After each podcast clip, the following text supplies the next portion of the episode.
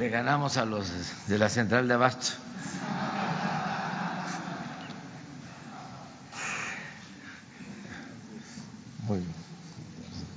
Bueno, vamos a informar el día de hoy sobre el encuentro que se sostuvo, el encuentro que se dio en Washington entre los representantes del gobierno de Estados Unidos y los representantes del gobierno de México para evaluar y tener los resultados del trabajo que se ha llevado a cabo en estos tres meses a partir del acuerdo migratorio con eh, Estados Unidos. Marcelo Ebrard va a informarles sobre este tema muy importante en las relaciones de México con el pueblo y el gobierno de Estados Unidos. ayer conversé telefónicamente con el presidente Trump en muy buenos términos y em, puedo informarle al pueblo de México que son buenas las relaciones con el gobierno de Estados Unidos, no hay diferencias de fondo, no hay ninguna discrepancia, nada que pueda llevar a tomar eh, medidas, a que se apliquen medidas que afecten la economía, el desarrollo de nuestro país. Por el contrario, hay un ambiente muy favorable para que el Congreso de Estados Unidos, desde luego esta es una decisión soberana de legisladores y del gobierno de Estados Unidos, pero hay condiciones inmejorables para que se eh, apruebe el tratado de libre comercio, lo cual va a favorecer a las tres economías, a los tres pueblos, a las tres naciones. Hay ese ambiente muy favorable para el país. Vamos a escuchar a Marcelo Ebrard sobre su informe al pueblo de México.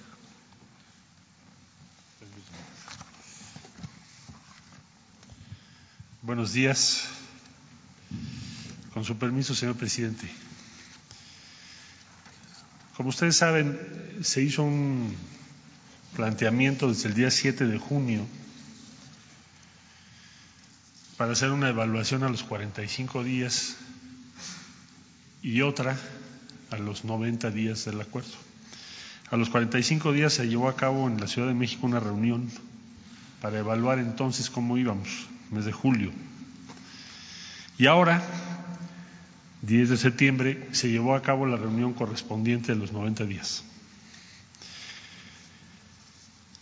La delegación mexicana y la delegación norteamericana nos reunimos, nos encontramos en la Casa Blanca a las 14.30 horas del día 10 de septiembre.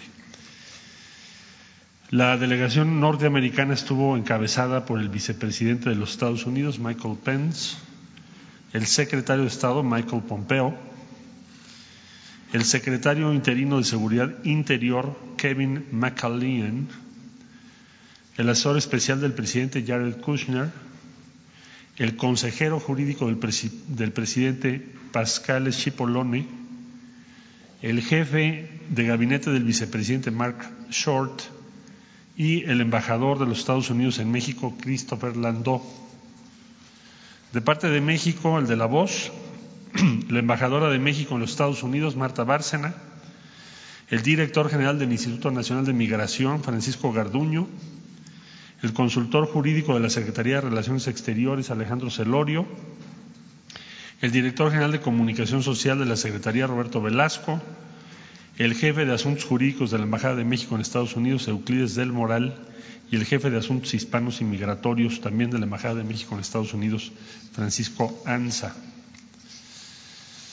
Se presentó, en primer término, esta gráfica que sintetiza las cifras que, por cierto, ya se comparten de manera cotidiana desde hace 90 días, por lo que ya no hubo discusión respecto a las cifras, porque en reuniones previas era una discusión permanente. Entonces, lo que dice esta gráfica es que del mes de junio a esta fecha, a la fecha de la reunión, la reducción del flujo es de 58.7%. Si se desagrega, está compuesto, la línea roja son personas principalmente provenientes de Centroamérica, en ese caso es de menos 70.3%, y la línea color verde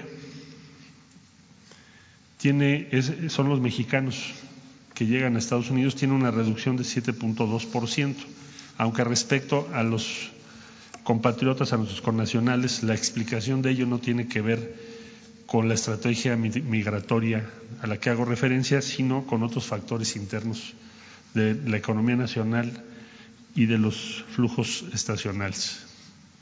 En síntesis, el punto en el que nos encontrábamos en el mes de junio era de que había habido un incremento de más del 300%.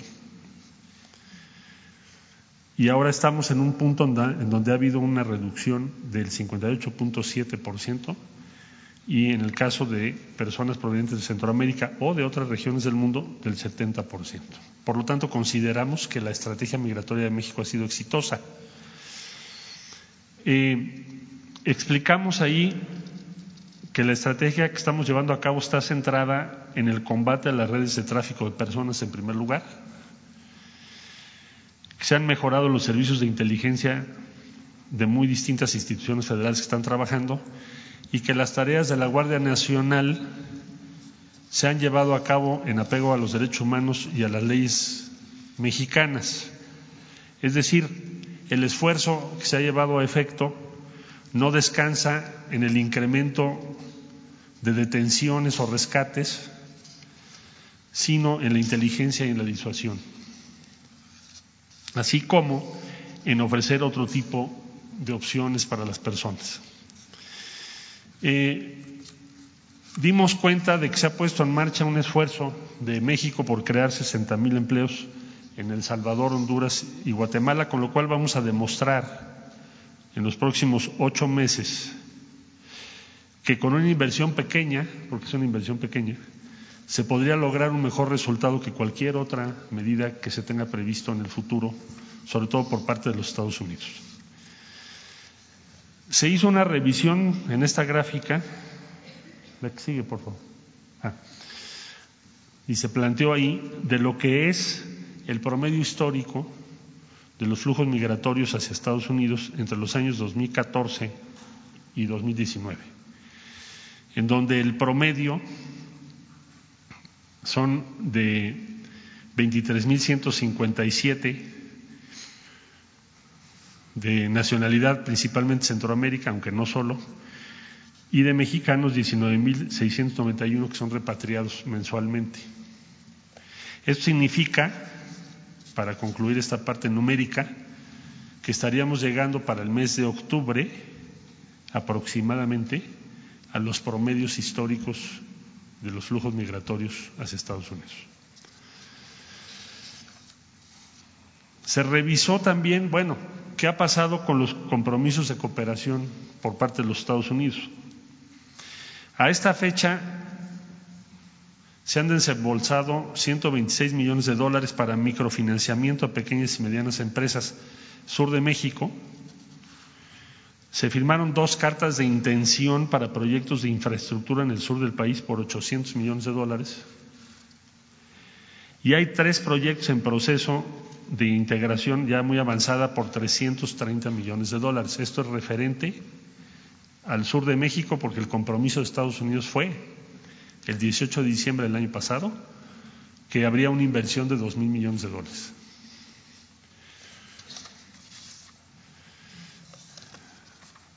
¿Qué, pasos vamos a seguir para que esta cooperación tenga los resultados que se buscan? Va a haber una visita de una delegación mexicana a Washington para llevar a cabo una reunión técnica con OPIC, que es el organismo por el cual Estados Unidos está canalizando estos recursos, en el mes de octubre. Después vamos a tener también una visita a México de OPIC para acelerar los proyectos adicionales que acabo de comentar y también para que podamos hacer una reunión con Guatemala, Honduras y El Salvador y conocer cuál es el grado de avance que tienen los recursos que se comprometieron para Centroamérica. Eh, México puso sobre la mesa en esta reunión que el control de tráfico de armas en la frontera para nosotros tiene el mismo rango de prioridad que para ellos tiene el tema de la migración presentamos este mapa que ustedes están viendo, que es el número de delitos cometidos con arma de fuego por entidad federativa en México entre enero y junio de 2019. El 70% de estas armas están relacionados con compras en los Estados Unidos, es decir, se adquieren allá, ingresan a nuestro territorio y los resultados que estamos viendo son delitos cometidos con armas de fuego. Por esa razón, para nosotros es la más alta prioridad en este momento. Se manifestó que el objetivo de México sería congelar el tráfico de armas en la frontera. Nuestro objetivo último no es nada más reducirlo, sino congelarlo y para eso necesitamos la participación de las autoridades norteamericanas. Les comento que el pasado lunes 9 de septiembre, esta semana también se instaló el Grupo Binacional sobre Tráfico de Armas y que lo integran de la parte mexicana la Secretaría de Seguridad y Protección Ciudadana, la Secretaría de Gobernación, Relaciones Exteriores, Defensa Nacional, la Marina, Secretaría de Hacienda y Crédito Público y la Fiscalía General de la República. Y acordamos entonces que va a haber una revisión mensual de los avances en este respecto. Es decir, México va a estar publicando mensualmente cuántas armas están vinculadas a delitos en México de procedencia de Estados Unidos, para que tengamos una referencia de cómo esto va, se va reduciendo y podamos alcanzar la meta de congelar ese tráfico de armas. Desde, julio, les dijimos, México propuso operaciones para el control de armas en cinco puntos a lo largo del lado estadounidense de la frontera, San Diego, El Paso, Laredo, McAllen y Brownsville. El 41% de las armas involucradas en, en, crímenes que se cometen en nuestro país y que fueron recuperadas proceden de Texas, el 19% de California y el 15% de Arizona. Por lo tanto, la prioridad evidentemente es Texas. 41%. Como resultado de ello, el gobierno de los Estados Unidos ya también determinó las agencias que van a participar y tendremos a partir de la semana entrante a cargo de la Secretaría de Seguridad Pública la reunión correspondiente y el anuncio de las operaciones a que haya lugar, así como la publicación del detalle sobre estas armas. En síntesis, consideramos que la reunión fue una reunión productiva y que estaremos muy pronto ya alcanzando los eh, números en el flujo migratorio que han sido históricamente los que hemos observado en los últimos años. Es decir, saldremos de una circunstancia de incremento mensual considerable. Y por otro lado, se nos va a abrir espacio para que México pueda avanzar y exigir que se congele el tráfico de armas, entre otras cosas. Hay otros temas, no son los únicos, pero estos son los dos que se trataron en la reunión a que hago lugar y de la que estoy informando. Al final de la reunión pude saludar al, al presidente de Estados Unidos. Fue un breve saludo en donde externó que reconocía los esfuerzos que México está llevando a cabo y la importancia de lo que estamos planteando nosotros también en materia de armas. Entonces considero que fue una reunión exitosa y bueno, hay, como les decía yo, otros temas en la agenda bilateral o binacional, pero por ahora en estos dos pudimos avanzar. ¿Sí?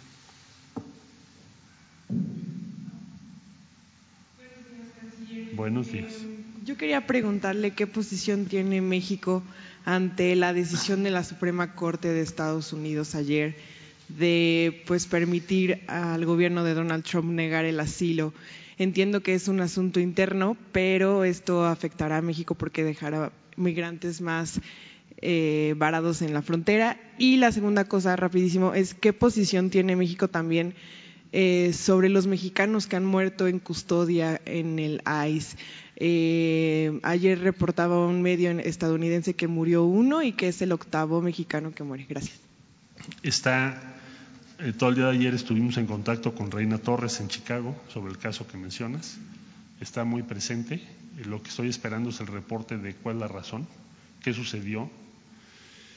Y pues vamos a tomar todas las acciones legales y necesitamos tener claro qué es lo que ocurrió con él.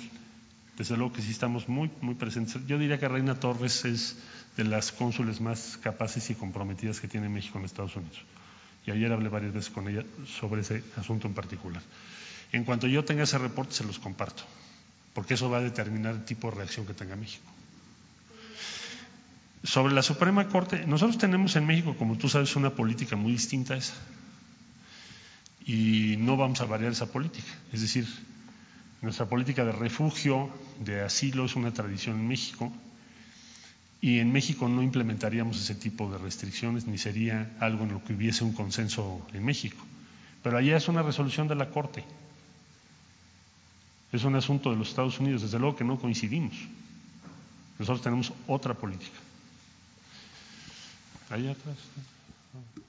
Eh, buenos días, canciller Carlos Calzada de Educación. Me gustaría conocer su postura del gobierno mexicano en torno a las declaraciones de la alta comisionada para Derechos Humanos de Naciones Unidas, Michelle Bachelet, en el sentido de que la política migratoria, tanto de Estados Unidos como de México, significa un grave riesgo para los derechos humanos e incluso mencionaba que se han bloqueado hasta 35 mil solicitudes de asilo por parte de centroamericanos. Gracias. Sí, vamos a estar en comunicación. Como sabe usted, tenemos una muy buena relación, por fortuna, con la oficina de la alta comisionada. Aquí mismo estuvo firmando un convenio que nos va a ayudar mucho respecto a la Guardia Nacional y le solicitamos una reunión para intercambiar la información, para, en primer lugar para saber esos 35 mil a qué se refieren, eh, proporcionarle la información de qué es lo que estamos haciendo. Eh, ella lo que muestra y es una preocupación y pues nosotros también siempre estamos preocupados por eso. Entonces lo que tenemos que hacer es compartir la información que tenemos y, tener claro cuáles son sus preocupaciones y cómo las podemos resolver. No es, no lo veo yo como otra cosa más que como el inicio de un diálogo para tratar de tener y atender las preocupaciones sobre derechos humanos, que desde luego es lo que tiene ella que hacer, está, está haciendo su papel. Entonces, el papel nuestro es acercarnos, compartir la información entender cuáles son las preocupaciones, también que ellos entiendan cuáles son las decisiones nuestras y que podamos avanzar para proteger efectivamente los derechos humanos. Esa es la postura de nosotros y esa reunión será muy pronto. Allá, por favor. Canciller, presidente, buenos días. Eh, el tema de las armas es un grave problema para México, no solamente de este gobierno, sino de anteriores, y bueno, las pruebas están más que registradas. Según la Secretaría de la Defensa Nacional, a, México, al país, ingresan 200 mil armas cada año. El 70% de ellos provienen de armerías estadounidenses. Y esos negocios se encuentran ubicados en los estados de California, Arizona, Nuevo México y Texas. Yo quiero preguntarle si hay alguna plática con esos gobernadores estadounidenses y el hecho de que México diga, eh, eh, perdón, el hecho de que Estados Unidos prometa que no ingresarán armas a México, no es una utopía, canciller, es como si México dejara de vender petróleo. Bueno, yo te diría que es un objetivo difícil de alcanzar, estamos muy conscientes de eso. De hecho, México lo ha planteado en diversas ocasiones con diferentes grados de prioridad. Eh, pero no por ello debemos renunciar a, a un objetivo que para nosotros es prioritario. El grado de dificultad no determina la voluntad que le pones a un objetivo. Muchas veces los objetivos más difíciles de alcanzar es donde más trabajo y voluntad y compromiso tenemos que empeñar. Entonces, aprovechamos la reunión en la Casa Blanca para decir, a ver, aquí hay dos temas. El tema de ustedes es migración, el tema de nosotros es armas y tiene el mismo peso. Entonces, eh, se van a integrar ya, de hecho el día 9 se integró el grupo de trabajo, de parte de Estados Unidos pues lo representa en México, empezando desde el embajador, porque es el grado de prioridad que le dieron, y tenemos cada mes que presentar los datos. Entonces yo creo que con diverso, diversas medidas combinadas, porque también son, tienen que ser combinadas, porque un tema es cómo salen y otro tema es cómo entran. Tenemos que trabajar en conjunto. Y eso es lo que vamos a hacer y creo que sí vamos a estar en posibilidades de lograr resultados. Por supuesto que sí, y los vamos a exigir. Nada más tengamos claro primero qué número es, qué tipo de armas son, de dónde provienen y no solo estar revisando una por una, que desde luego es indispensable, sino tener una política en toda la frontera. A eso vamos. Sí. Bueno, lo evaluaríamos si fuese necesario, porque en realidad es una materia federal. En, en, en los dos países la parte primordial son, son el gobierno federal. Buenos días, presidente canciller Nelly Segura del IMER. Preguntarle cuál será la posición de México en el Tratado de Río que podría eh, abrir una puerta para una intervención mi militar en contra del régimen de, de, Nicolás Maduro y si el país podría fungir, o ustedes como funcionarios, como puente a lo mejor para liberar las, las tensiones en Sudamérica. Gracias. Se refiere usted a que el día de ayer se convocó al Consejo Consultivo del Tratado Interamericano de Asistencia Recíproca. México denunció ese tratado, es decir, dejó de formar parte en el año 2002 en un discurso célebre del finado y muy querido Gustavo Iruegas. Y los razonamientos que México en aquel tiempo puso sobre la mesa para dejar de participar en el Tratado Interamericano de Asistencia Recíproca, que data, es previo a la Organización de Estados Americanos, data claramente de cuando la Segunda Guerra Mundial. Entonces, los argumentos que México en aquel tiempo puso sobre la mesa era que ese tratado ya no tenía razón de ser en las actuales condiciones del mundo y que debería sustituirse porque contradice los principios de la Organización de Estados Americanos y la solución pacífica de los conflictos. Ah, no habiendo un riesgo militar en contra de países de América, proveniente de países de otros continentes, no había razón entonces para mantenerse en ese tratado.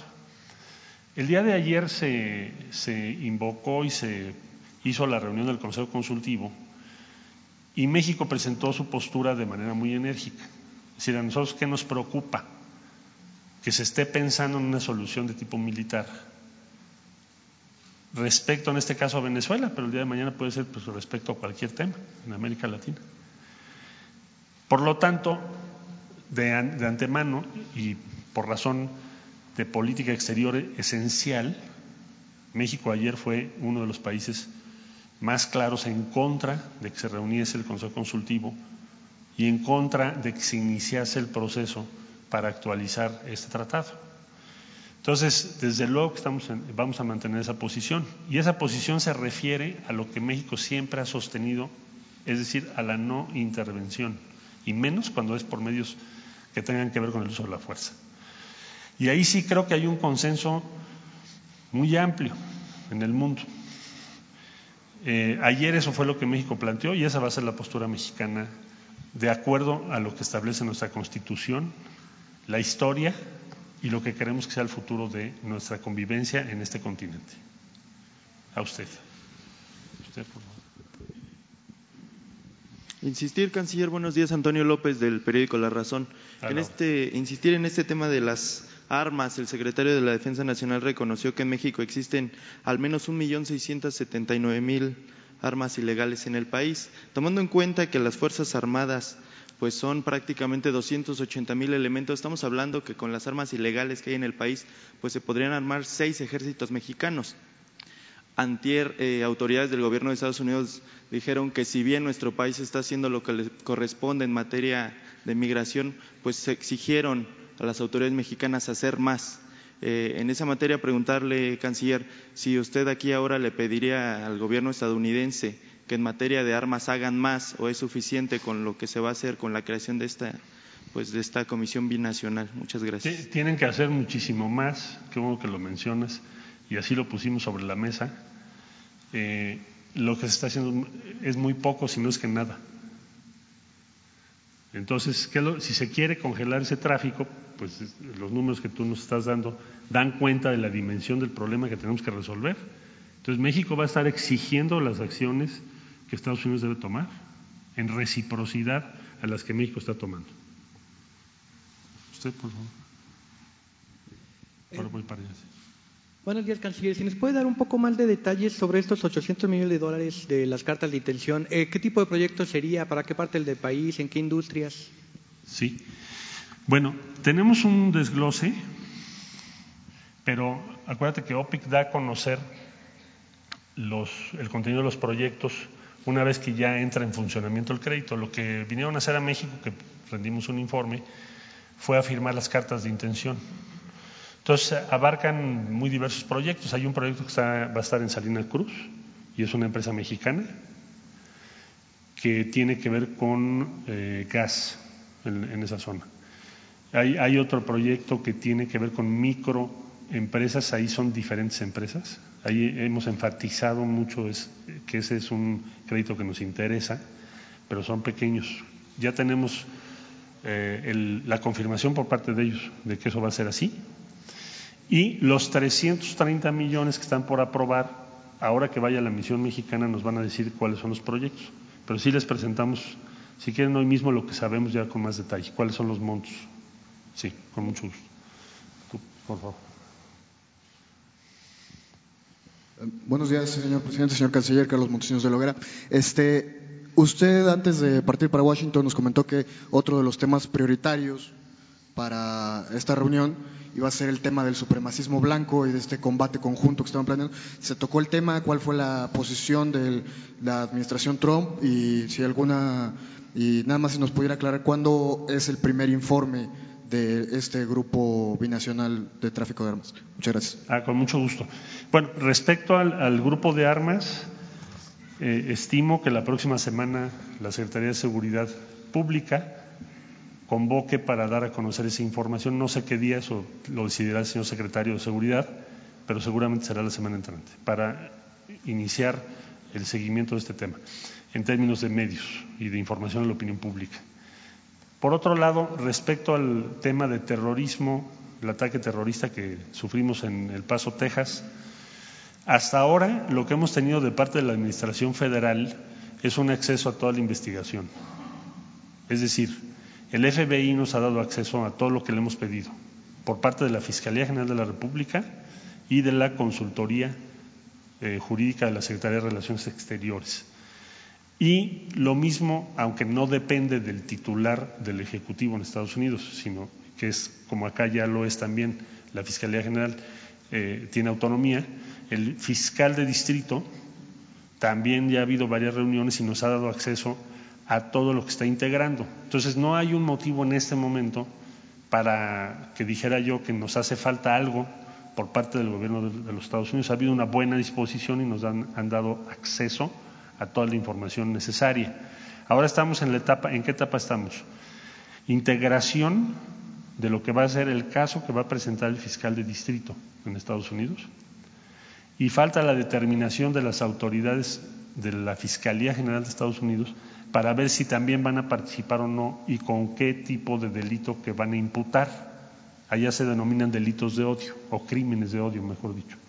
Entonces, e, ellos están en ese proceso y en México la Fiscalía General de la República está en la integración de la carpeta, la carpeta de investigación. Entonces, ese es el punto en el que nos encontramos y yo diría que ha habido buena disposición y hemos tenido acceso a toda la información que hemos requerido hasta el día de hoy.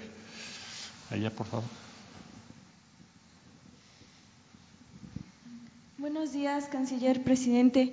Eh, preguntarle si nos pudiera detallar un poco más en qué consiste este congelamiento de armas, si hay una cifra este, y para qué periodo sería, y si nos pudiera especificar un poco más cuáles son las medidas que le están pidiendo a Estados Unidos que tome desde, desde allá, desde Estados Unidos, para este congelamiento. Gracias básicamente tiene que ver con dos medidas. Una es, en México es ilegal ingresar con armas. Entonces esto significa que las personas que van a cruzar hacia México, que porten armas sin la debida autorización de México, están cometiendo un delito. Es lo que quiere decir. Entonces, necesitamos que las autoridades norteamericanas, hago referencia a la pregunta que hacía el compañero, CBP en particular, que fue muy fuera de tono su, declaración del día lunes, y que el encargado, que decía que México tiene que hacer más. Bueno, pues lo que decimos es, ustedes tienen que hacer lo que les corresponde de acuerdo a las convenciones internacionales y a las propias leyes y acuerdos bilaterales. Por consiguiente, debe haber un proceso de revisión cuando sales de Estados Unidos y vas a ingresar a México de que no portes armas, porque es ilegal en el país al que vas a entrar. Entonces no es solo responsabilidad de México revisarlos cuando están en nuestro territorio, sino que aquel que vaya a cruzar sepa muy bien que si trae un arma, porta un arma, está cometiendo un delito. Entonces eso es lo que queremos avanzar, esa es una cosa. La otra es quién vende las armas del otro lado de manera irregular. Ahí está el, otro tema, es un tema de inteligencia. Ya el secretario de Seguridad seguramente les va a comentar esto, no, no quiero anticiparles todos los detalles porque es una estrategia propia de seguridad. Pero México va por eso, sí va a haber un, cambio importante en esa estrategia y en lo, que estamos demandando. ¿Perdón? ¿Una cifra de... Ah, se va a dar a conocer la cifra mensual. Es decir, lo primero que tenemos que ponernos de acuerdo es el número, conocer el tipo de armas y el número que cada mes estamos detectando en México y a qué delitos están vinculados. Eso, según nos informó el señor secretario de Seguridad, el, doctor Durazo, es lo que pretende darse a conocer mensualmente. No solo las cifras, sino a qué delitos están vinculados. Los allá atrás. Gracias. Buen día, canciller. Eh, Dalila Escobar, de, corresponsal de A Tiempo de eh, a tiempo TV en Coahuila. Eh, anoche, se, bueno, en las últimas horas se dio a conocer que eh, se encontró el cuerpo de una mujer y, su, y, un hijo de, al menos de cinco años que fueron arrastrados por el río Bravo en el intento por cruzar de México hacia Estados Unidos. De hecho, el hallazgo fue en la frontera entre, Texas y Coahuila. Preguntarle cuál es el número, cuál es el número oficial que ustedes tienen en torno a la cantidad de muertes que se han dado de personas que han intentado cruzar de México a Estados Unidos, si tiene el número también en el caso específico de Coahuila y eh, bueno preguntarles si aún con estos hechos consideran que estas medidas siguen siendo eh, siguen siendo exitosas y qué y qué números en este sentido pues, les ha, les ha compartido Estados Unidos. Mira, las medidas que se están tomando tienen como propósito evitar desgracias porque decía yo en otra ocasión que no tuve el gusto de, que compartiéramos esa conferencia, informaba yo que las condiciones en las cuales se da este flujo pone en riesgo la vida de muchas personas. Por ejemplo, pensemos en los trailers. No, tienen a veces ni el aire suficiente.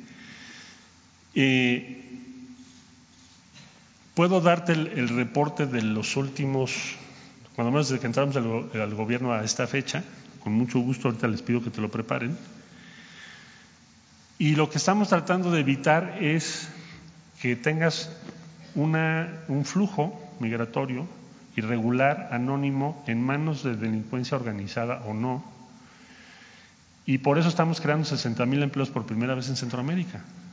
Es decir, ¿qué es lo que se quiere buscar? Que no tengas que asumir esos riesgos, que no tengas que correr esos riesgos. Estados Unidos tiene una política migratoria durísima. La, la, resolución que tomó ahora la Corte es impresionante, el impacto que va a tener. La Corte de Estados Unidos. Entonces, ¿qué tenemos que hacer? Crear alternativas para las personas para que no tengan que correr esos riesgos. Nosotros estamos preocupados por eso. Eso no lo genera lo que estamos haciendo. Eso lo genera la falta de opciones allá. Con mucho gusto te mando la información. Claro que sí. Buenos días, canciller Michel Zavala del Universal. Eh, hablando sobre este tema eh, de la delincuencia organizada, ¿qué reporte tiene de cuántas bandas se han desarticulado eh, de red de tráfico de, personas en lo que va de esta administración? ¿Y cuál sería la operación que ellos tienen, ya sea los cárteles mexicanos con otras bandas criminales en Estados Unidos o en Centroamérica, por ejemplo, las maras? Gracias. La Fiscalía General de la República nos informó que tienen más de 300 casos ya judicializados que tienen que ver con tráfico de personas. Y ahí estamos hablando de los propietarios de trailers, estamos hablando de quienes eh, tienen hasta casas, diferentes tipos de instalaciones para que las personas ahí estén, para moverlos de noche, eh, sabemos que hay eh, lo que llamamos una red entre Honduras y la frontera con Tamaulipas, que es la que más trabajo nos ha costado. Ayer la Fiscalía General de la República nos informó también, ayer, que había hecho una operación exitosa para uno de los puntos intermedios que, que está en Tabasco y pudieron tener resultados respecto a una banda que se dedica a eso es decir, que tienen los trailers, las casas, están cobrando 3.500, 4.000 dólares persona. Segunda vuelta, 5.000 dólares. O sea, si quieres tener dos opciones, pagas 5.000 dólares. Entonces es un negocio inmenso. ¿Qué puede resolver ese? Eh, ¿Cómo podemos hacer frente a eso? Vamos con la investigación, la inteligencia que acabo de mencionar y creando opciones otra vez en sus lugares de origen para que la gente no tenga que correr esos riesgos. Están corriendo riesgos muy altos porque tienen situaciones muy difíciles en Honduras, Guatemala y El Salvador. Entonces hay que, apoyarlos, hay que respaldarlos. Ayer tuvimos reunión con la Unión Europea, les decíamos eso también. Bueno, pues, hagamos un esfuerzo entre todos. Y queremos también convencer a Estados Unidos, aunque no lo creas, con los resultados que logremos en El Salvador, Guatemala y Honduras. Respecto a tu pregunta, entonces, yo lo que haría es pedirle a la Fiscalía General de la República que hoy pueda compartirnos esa información con todo el debido respeto a su autonomía, por supuesto, y en los términos que ellos así lo consideren, para que ustedes puedan tener los detalles. Eh, pero si han tenido una, actuación, diría yo, bastante destacada e, y relevante. Hace algún tiempo no era algo prioritario hacer esta investigación, pero ahora se está viendo por muchas razones que es algo que debe ser prioritario. Y así está siendo para el caso de la Fiscalía General de la República. Hay atrás, por favor.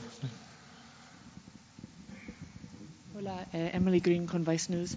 Hablando de, crimen organizado, tengo información de primera mano que los agentes de inmigración en Tamaulipas están llevando a los migrantes retornados de Estados Unidos a las estaciones de buses y que los cárteles aparecen inmediatamente y los secuestran. Es una ola enorme de secuestros inmigrantes. Y yo quisiera saber de qué manera usted va a detener esta ola de secuestros de inmigrantes y por qué por lo menos no pone seguridad en las estaciones de buses donde sepa que están llevando, secuestrando a los migrantes. Yo con mucho gusto te agradecería la información de secuestros masivos de migrantes, porque no tengo esa información. Si está ocurriendo y tú lo sabes, a nosotros nos serviría mucho. Lo que está haciendo México es eh, ofrecerles toda clase de protección. Se les ofrece albergue, se les ofrece apoyo para que se muevan, se les ofrece empleo. Hasta ahora lo que hemos logrado es que tengan empleo en el norte, menos de 2.000 no quieren empleo. La mayoría no lo han aceptado. Pero los que nos han dicho que sí, lo hemos hecho. eso lo tiene a su cargo Horacio Duarte, el subsecretario de Trabajo. En albergues igual, Formamos un, eh, recinto especial en Ciudad Juárez, en Mexicali, en Tijuana, Tijuana, y ahora se va a hacer lo mismo si está trabajando Horacio Duarte para Nuevo León y eh, Tamaulipas. Entonces, sí hemos tenido casos de secuestros, pero no son masivos. Los que nosotros hemos podido investigar, hemos hecho como 20 casos. Pero si tú tienes referencia de que sean, como tú dices, que no lo pongo en duda, y nos das la información que tú tengas, pues actuamos de inmediato, pues qué otra claro que lo tenemos que hacer. Claro, porque lo que estoy escuchando es que es una ola que pero les yo llevan. no, yo no veo que haya un fenómeno masivo de secuestro con todo respeto, hasta donde tengo información. Pero si tú tienes otra información, por favor, me la compartes y entonces tomamos una acción. Claro. Ahí atrás,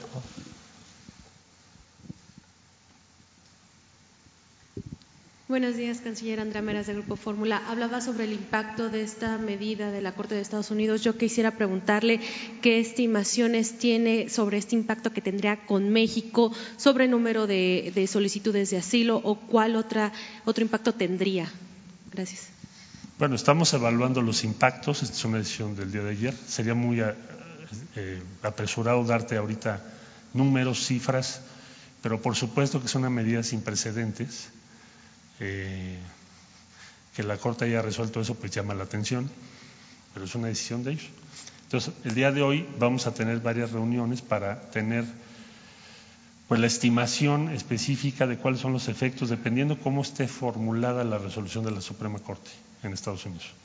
Entonces, el día de hoy vamos a tener eso claro. Ahora, te anticipo que las solicitudes de asilo por parte de mexicanos son muy, no, es el número muy menor. Pero de todas maneras, desde luego sí tiene un impacto para todos los que están solicitando asilo de diferentes nacionalidades. Entonces ese número lo tendré más tarde. Gracias, presidente canciller. Eh, la decisión que toma la Suprema Corte de, de Estados Unidos el día de ayer eh, es un gran impacto.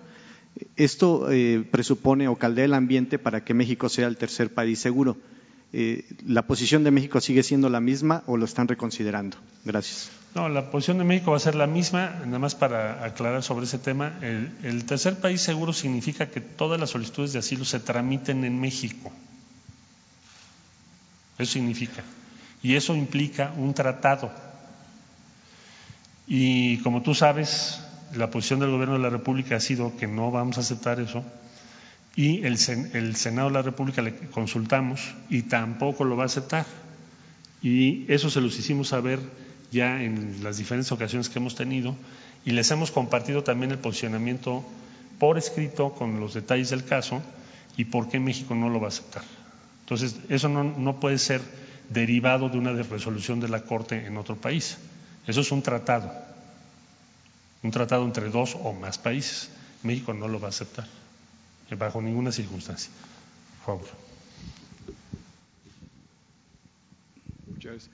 Señor Canciller Reyes Razo, servidor, eh, estamos como síntesis, como, como, gran resumen de su estancia en Washington y sus pláticas, disipó todo riesgo de medidas duras de parte de los Estados Unidos o pende como espada de Damocles sobre nosotros el hecho de que varíe el carácter, la intención de la política norteamericana hacia México. Muchas gracias.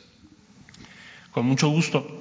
Yo diría que en esta ocasión tuvimos una reunión en donde no tenemos una circunstancia de que nos hayan fijado un plazo o de que se haya puesto sobre la mesa el tema arancelario. Ya es otro escenario en el que estamos en este momento. A usted. Buenos días, presidente, canciller. Eh, pues nada más para preguntarle acerca del seguimiento y los avances que se tienen con respecto al cuidado y la protección de los niños migrantes que se, que se encuentran en México, que vienen de Sudamérica, y de los niños mexicanos que están migrando o que quedan varados en las fronteras, eh, que se encuentran en Estados Unidos, sobre alimentación, seguridad, salud, todo lo que compete al cuidado y la protección de los niños.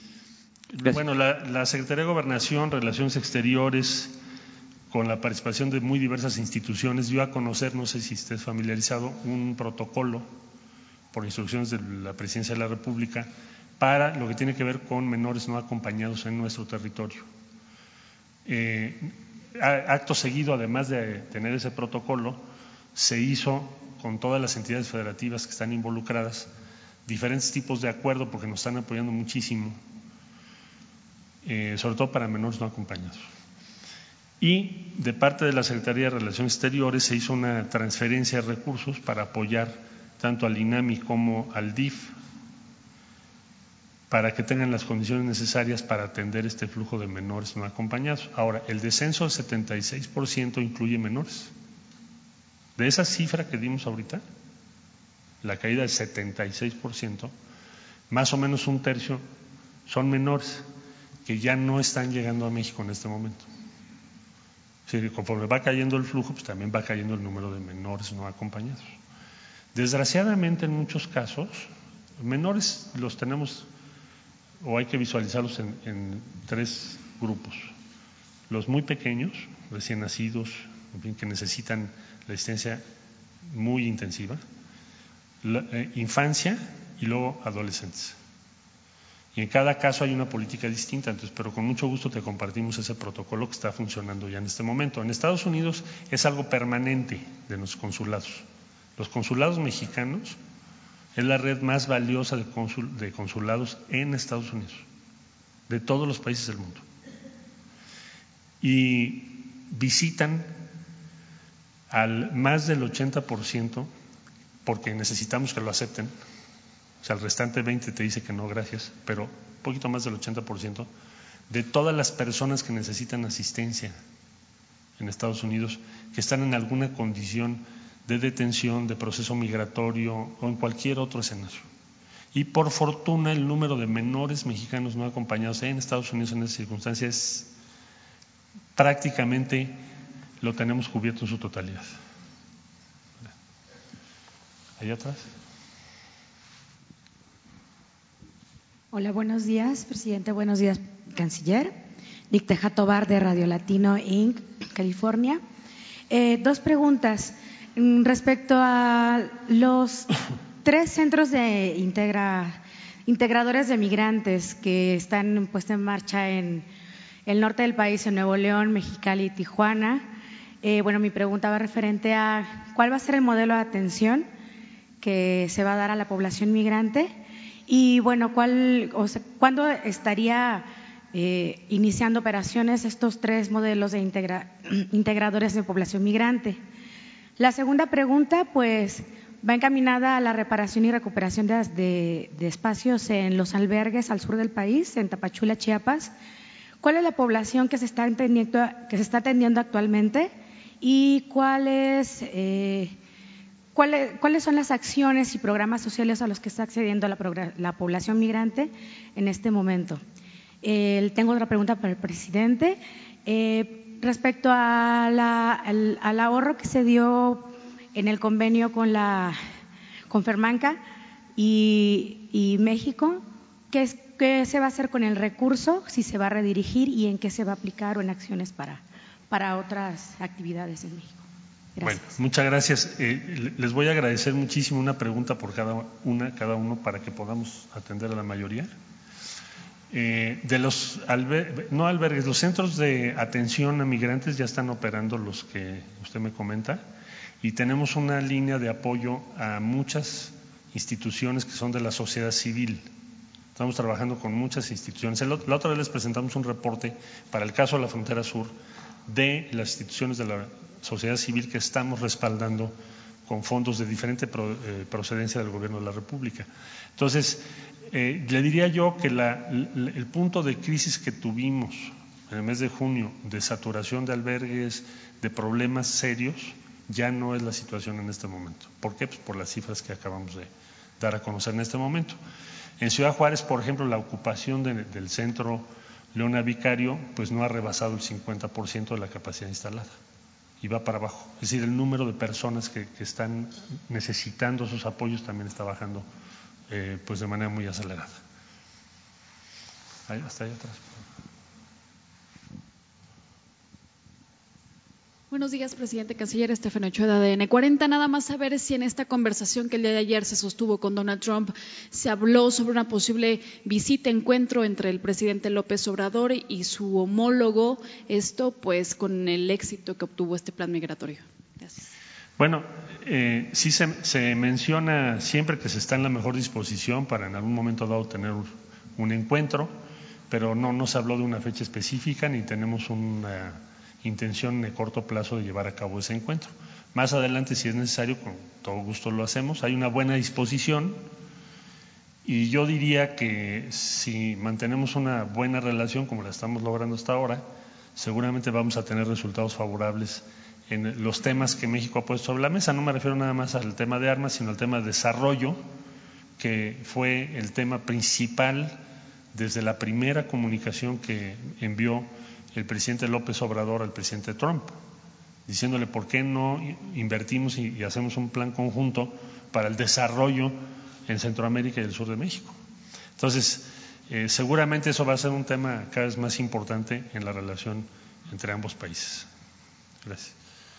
Allá, por favor. Buenos días, canciller Mara Rivera de Enfoque Noticias. Yo quisiera preguntarle si con esto, con esta nueva relación, se anula el deseo de Donald Trump que había formulado de hacer cambios a la regulación para la comercialización de armas de Estados Unidos, es decir, que ya no necesitarían, en este caso, pues las empresas estadounidenses la intervención del gobierno de los Estados Unidos para poder vender sus armas en el extranjero, que todavía hace poco se, se mencionaba como una posibilidad, pero ahora con lo que comenta queda anulada esta intención, este deseo de, Donald Trump. Y al presidente más adelante, si me permite, preguntarle sobre estas nuevas herramientas que, se anuncia por parte del SAT, eh, presidente, porque eh, se dice que, bueno, eh, tiene que mejorar la recaudación y en ellas, bueno, pues viene la implementación, por ejemplo, la posibilidad de cobrar estos 700 millones que debe el Interjet al SAT o incluso la propuesta del Consejo Coordinador Empresarial de que si más de 30 días tardaran en dar la devolución el SAT a las empresas, bueno, pues pudieran pagar también intereses. Gracias. No, no se anula. Nosotros no, tuvimos una conversación con el presidente Trump respecto a sus posibles iniciativas en materia legislativa. Lo que estamos eh, planteando en materia de armas es que haya una acción correspondiente y recíproca de Estados Unidos en, en, el ámbito de las competencias que actualmente tiene y considerando que en México es ilegal portar armas sin la autorización de la Secretaría de la Defensa Nacional, como lo establece la ley, o de las corporaciones correspondientes. Entonces, eh, lo que estamos exigiendo es que conforme a lo que la ley dispone, se aplique y podamos tener un resultado favorable que es congelar el tráfico de armas. Si les parece, tomamos tres más. Ok. ¿Sí? Sí, buen día. Eh, Carlos Guzmán de ABA Noticias. Con respecto a los mexicanos, el día de ayer se mencionaba de que eh, después de esta reunión se acordó de que todos los mexicanos deportados llegarían a Ciudad de México, se concentrarían en Ciudad de México a fin de que no estén en la frontera. ¿Qué tan cierto es esta circunstancia y la parte de los eh, niños migrantes que están en, el sur del, país? ¿Qué tanto se les está apoyando? Porque sigue habiendo denuncias en redes sociales de que prácticamente son, son el talón de Aquiles de, todo esto, que está, son los más afectados. Gracias. En lo del sur estamos apoyando, como le decía yo, muchos albergues y al DIF estatal y federal. Y creo que tenemos un buen modelo de atención. Pero si usted tiene conocimiento de algún caso que no sea así, con mucho gusto lo revisamos, se lo transferimos al DIF y lo revisamos de inmediato. Pero se ha hecho, se ha hecho un esfuerzo considerable. Y en, respecto a los mexicanos, ¿qué es lo que planteamos ahí? Que no hagan repatriaciones de mexicanos que se queden en la zona de la frontera, porque después tienen que hacer todavía un esfuerzo muy grande para llegar a sus lugares de origen. Hubo, hubo un programa de 2013 a 2018, se suspendió en el 2018, y lo que queremos es que se vuelva a realizar, que es que las personas que sean repatriadas, nuestros connacionales de Estados Unidos, sean a sus lugares de origen, o lo más cercano que se pueda, y no que sea en la frontera norte. El número de mexicanos que tenemos repatriados es menor al número de mexicanos que tenemos en Estados Unidos con visas de trabajo hoy en día. Esto no había pasado hasta hace poco. Entonces, para darnos una idea de magnitud, estamos hablando de alrededor de, 20 mil al mes. Entonces, lo que queremos es que ese programa se lleve a cabo con esas 20 mil personas. Y ayer lo plante, tiene usted razón, lo planteamos en la reunión. Y dijeron que sí, vamos a ver ahora que lo cumplan. Dije, dijimos otras tres, ¿no? Una, dos, tres. Listo. Buenos días. Eh, con respecto a los infantes que fueron separados de sus, de sus padres allá en Estados Unidos y que estaban en condiciones infrahumanas, ¿continúa esta situación o ya se anuló completamente? hasta donde tenemos conocimiento, es algo que ya no está sucediendo en, el en la misma escala que estaba sucediendo. Son pocos, muy pocos los mexicanos que están en esa circunstancia, pero sí nos ha tocado, vía los cónsules, respaldar a personas de Guatemala, de El Salvador, de Honduras, que han tenido que enfrentar esa circunstancia, eh, que son condiciones inhumanas. Entonces lo que hacemos es tratar de respaldarlos, eh, aprovechar lo que la ley dispone en Estados Unidos, tratar de impedir que suceda. Y eso va a seguir siendo la postura de nuestros cónsules. Por favor. Gracias, canciller. Eh, Nancy Rodríguez de Oro Sólido. Eh, mire, a través de redes sociales, desgraciadamente hemos eh, recibido mensajes de auxilio, literalmente, nos mandan hasta fotografías. ¿Qué está pasando en Quintana Roo con estas comunidades rusas que están llegando? Incluso ahorita nos dicen que están por salir unos que han este, ya purgado pena y están eh, pues por salir. ¿Cuál va a ser su estado migratorio de estos eh, eh, extranjeros rusos? Y también se han pues ido hacia toda la comunidad de, de la Riviera Maya y también forman parte de grupos, nos dicen, armados, no son autodefensas. Entonces, eh, vienen elecciones en algunas comunidades y se han aliado con algunos eh, partidos políticos, el mismo este, PRI, este, PAN, PRD, este, que están. Entonces, están muy preocupados. Aquí tengo la información, como usted dice, si tenemos la información. ¿Y qué está pasando con estas comunidades rusas que están llegando, eh, canciller? Muchas gracias. Bueno, con mucho gusto me comparte usted la información. Tenemos un flujo turístico importante de Rusia a Quintana Roo, pero que yo sepa que estén armados o la referencia que usted está haciendo no tengo conocimiento. No tengo referencia de que eso esté ocurriendo. Si usted tiene esa información, ahorita me la pasa, por favor, para, para no caer en generalidades de parte mía, sino ser exacto y específico en lo que usted está señalando. sí, por, por, por Jesús, perfecto. Para verificarla. Muchas gracias.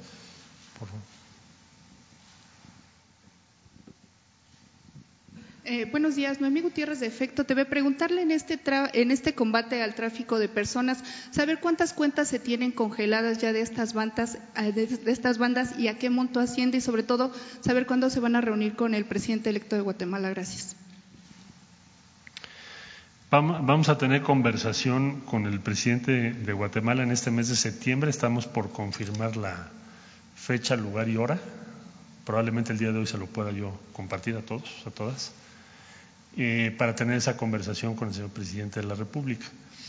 Y decir que será un diálogo muy relevante para nosotros, para todo el programa que estamos planteando respecto a la frontera con Guatemala. Eh, en sus primeras declaraciones ya el presidente señaló, presidente electo de Guatemala, que le interesa mucho participar en esos planteamientos. Entonces, yo creo que el día de hoy tendremos ya la confirmación de su parte y con mucho gusto la comparto. ¿Y la otra cosa que le interesaba? Hay un reporte de la Unidad de Inteligencia Financiera, pero no me atrevería yo dárselo así de memoria, porque además no lo ha informado su titular.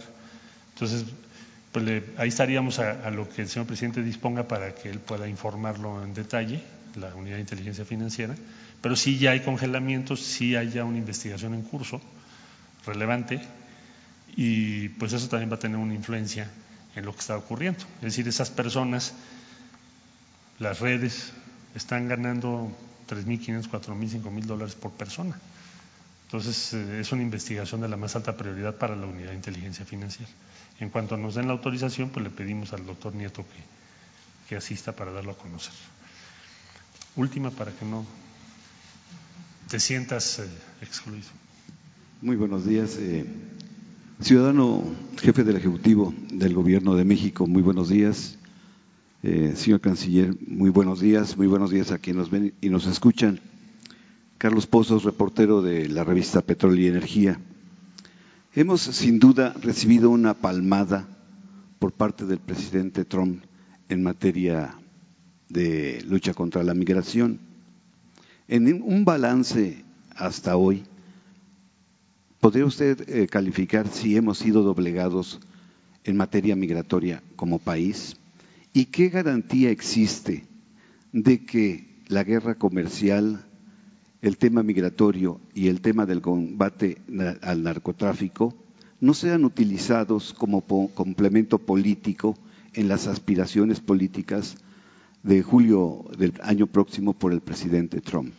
Gracias. Bueno, nosotros no, no podemos ni debemos hacer otra cosa más que defender los intereses de México y evitar que seamos objeto de la contienda política en Estados Unidos, pero no lo podemos impedir. Es decir, en Estados Unidos van a hablar de México y nosotros no podemos regular eso, unos y otros. ¿Qué estamos tratando de hacer? Pues que antes de que la contienda electoral en Estados Unidos suba de tono, porque así será en los próximos meses, eh, México tenga sus asuntos lo más avanzados o resueltos posibles. Es decir, a México no le convendría tener en pleno proceso electoral de Estados Unidos números muy altos de flujos migratorios creciendo cada mes, porque entonces nos vamos a volver el tema central en Estados Unidos. Por eso pienso que estas medidas que hemos tomado obedecen primero al marco legal mexicano, porque en México las personas que estén en nuestro territorio tienen que tener un estatus legalmente establecido. México da refugio, da asilo, esa es su política tradicional. Es eh, bastante eh, liberal, diría yo, en su política respecto a las personas que nos piden apoyo, que quieren estar en México. Pero México no es un país de paso para que cualquier persona pase a través de nuestro territorio sin cumplir nuestras leyes, porque eso inclusive iría en contra no solo de lo que es hoy lo que la ley nos ordena, sino de la protección de las y los mexicanos y de las obligaciones que tiene el Estado mexicano. Entonces, lo que está haciendo es que de un punto de crecimiento desmedido estemos llegando a un punto de un flujo regular y ordenado, y eso va en favor de los intereses de México, no en contra. Si no, no lo estaríamos haciendo. Entonces, eh, hay que estar muy alertas, hay que trabajar con mucha firmeza, con astucia y defender los intereses de México porque los procesos electorales en Estados Unidos nosotros no los podemos regular. Y es probable que si nosotros no tomáramos las medidas eh, correctas, pues pudiéramos indirectamente provocar que México se vuelva un tema en los Estados Unidos. Entonces, exactamente lo que estamos buscando es lo contrario. La parte que nos toca es esa y es lo que estamos haciendo. No, no, porque en ese caso pues sería el tercer país seguro, sería otro el escenario en donde se colocara México. México ha llevado a cabo su estrategia y su estrategia está funcionando y se tiene que respetar lo que nosotros pensamos y lo que nosotros proponemos. Eh, si nosotros logramos que la cooperación para el desarrollo crezca en la escala que se pretende que crezca, pues será un gran triunfo para México en los próximos años. Hoy por hoy hemos logrado avanzar y estamos cerca de lograr que lo que decimos tenga más, más respaldo, no solo en Estados Unidos, en todo el mundo. Gracias. Muchas gracias. Pues este hemos dicho ya fue muy importante esta conferencia sobre un tema fundamental. Yo tengo que salir de gira, vamos a, Hidalgo. Si hay algún asunto general, pues este contestamos algunas preguntas, si les parece unas cinco.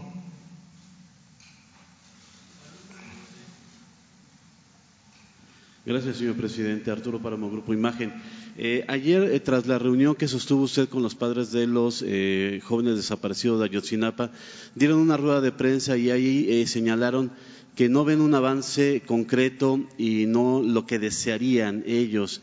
El, el subsecretario Encinas nos comentó que hay líneas de investigación abiertas, nuevas.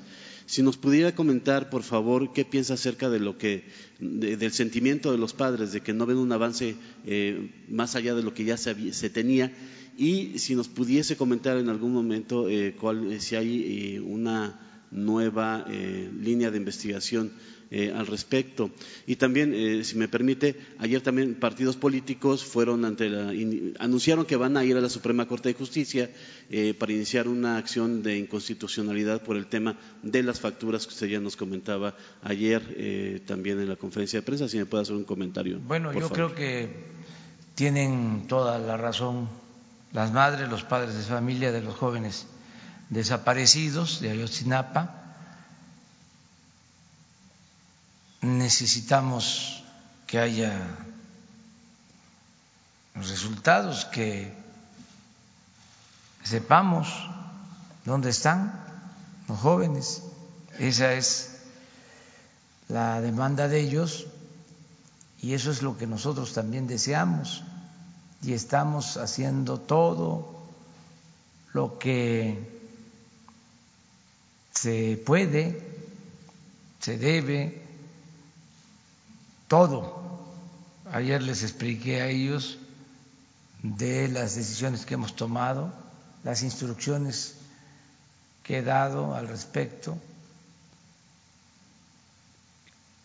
y nuestro interés de continuar con la búsqueda de los jóvenes es un asunto de la más alta prioridad para el gobierno es un asunto de justicia, es un asunto humanitario. Todos estamos eh, trabajando con ese propósito. Acordamos pues seguir trabajando, no van a faltar recursos, estamos eh, facilitando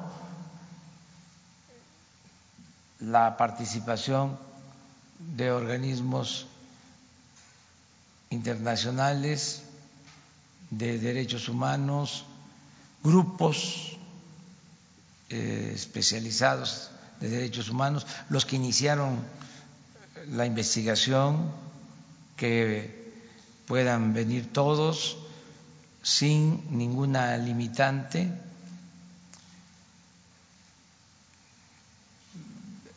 se integró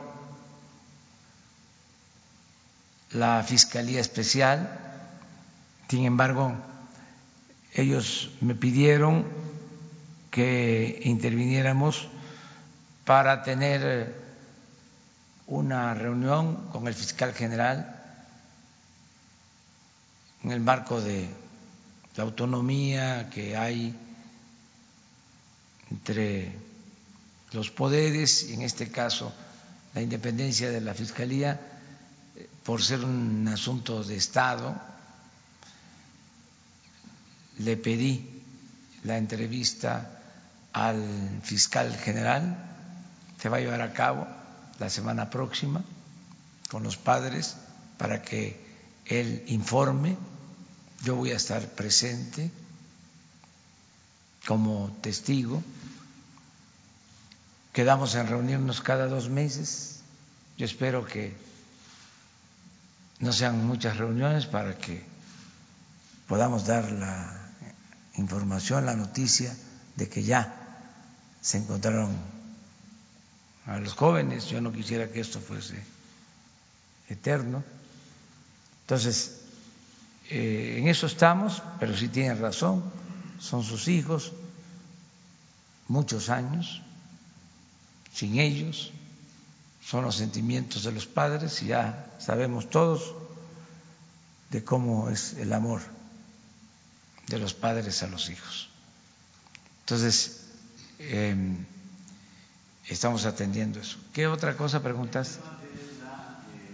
El anuncio de partidos políticos de que iniciarán una acción de inconstitucionalidad por el tema. Sí, están en su derecho de hacerlo. Ayer lo dije, Imagínense, da hasta pena ajena, defendiendo a defraudadores. Eso de las facturas falsas empezó hace unos años y proliferó en el país y desde luego todas estas cosas fueron protegidas. Es decir, había respaldo político, pero llegar al extremo de que los legisladores se opongan a que se castigue a defraudadores muestra pues que tienen problemas esos partidos, tienen una profunda descomposición al interior. No es la moral la que los guía.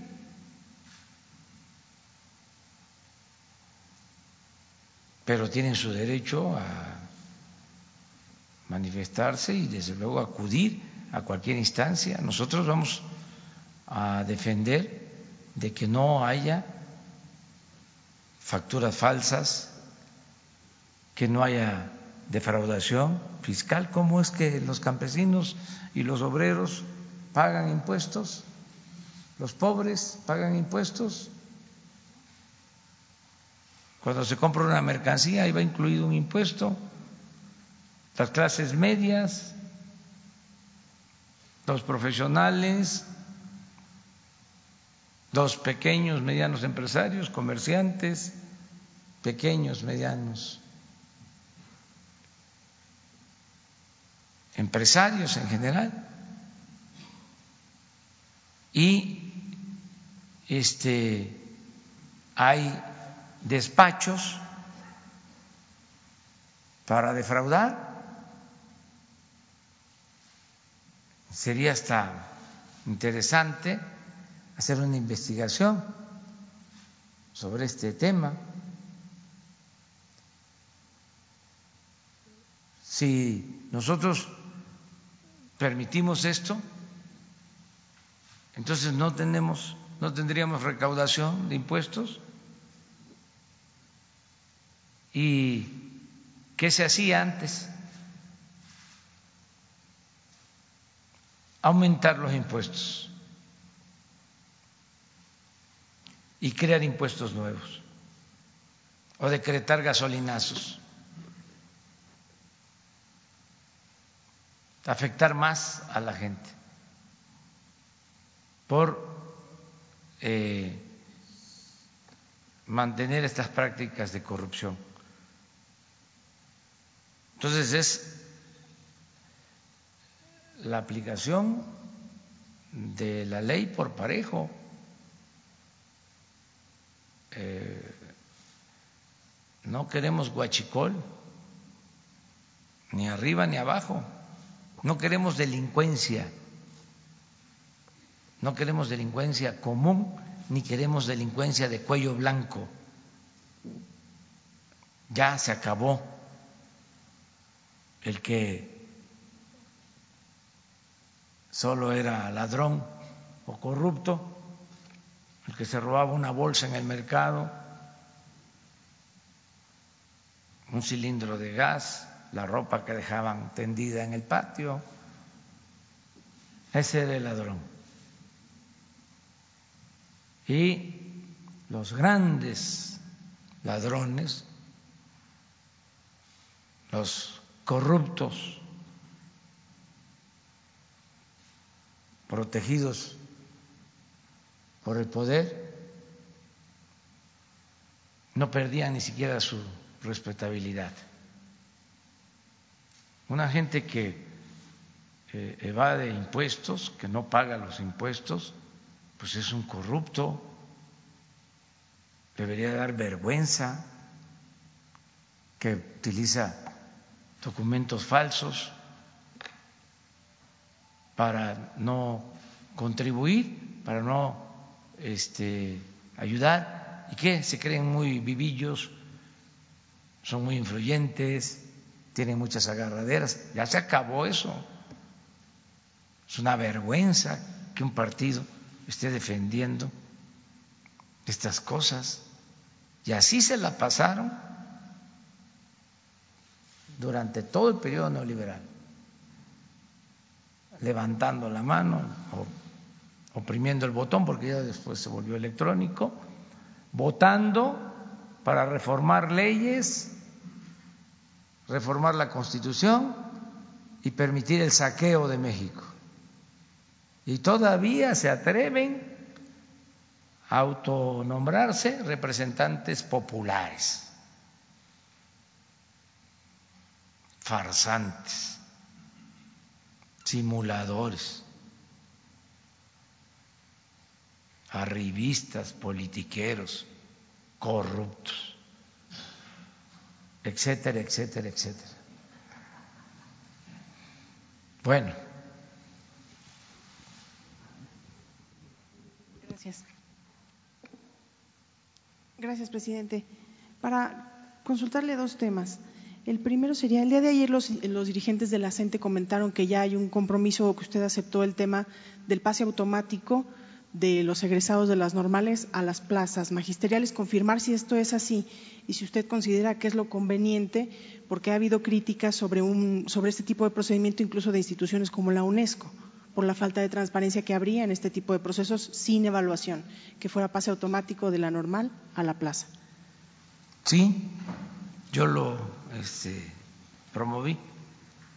Es que es, vamos a hablar físico vamos a usar el lenguaje tecnocrático, es que es un nuevo paradigma.